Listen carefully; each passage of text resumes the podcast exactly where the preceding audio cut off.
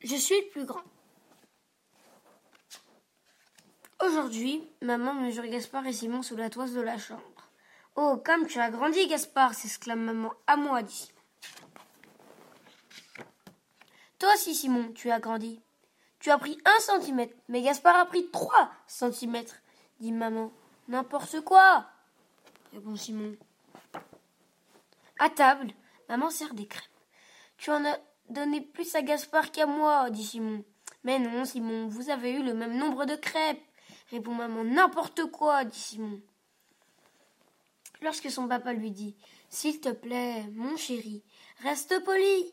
Simon répond N'importe quoi. Alors papa s'énerve et dit Ça suffit, va dans ta chambre, tu es puni.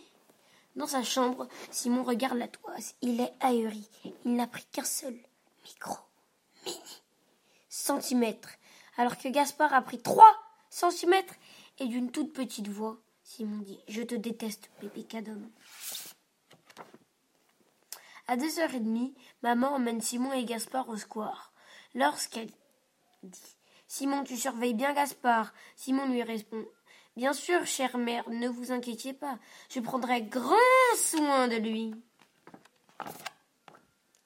Au square, il se passe mille choses.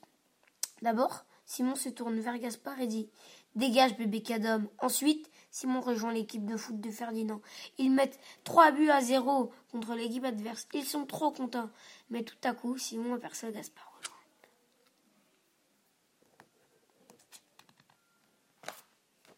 Son petit frère se fait embêter par un grand qui est dans la classe de Simon. Simon a un sourire satisfait et il dit C'est bien fait pour lui. Quelques secondes plus tard, Simon sent son cœur qui bat. Il devient rouge écarlate. Il n'est pas question que quelqu'un touche à son petit frère. Simon court jusqu'au bac à sable et crie Lâche mon petit frère Ou sinon Sinon quoi répond grand, pas du tout impressionné. Sinon je te transforme en pâté répond Simon en se jetant sur lui. Le grand a tellement peur qu'il pâlit et s'enfuit. Alors Gaspard est trop content et il dit T'es l'eau fort, toi Mais lorsque Simon lui répond Normal, bébé cadom, je suis le plus grand, d'une toute petite voix, Gaspard lui répond N'importe quoi. Fin de l'histoire.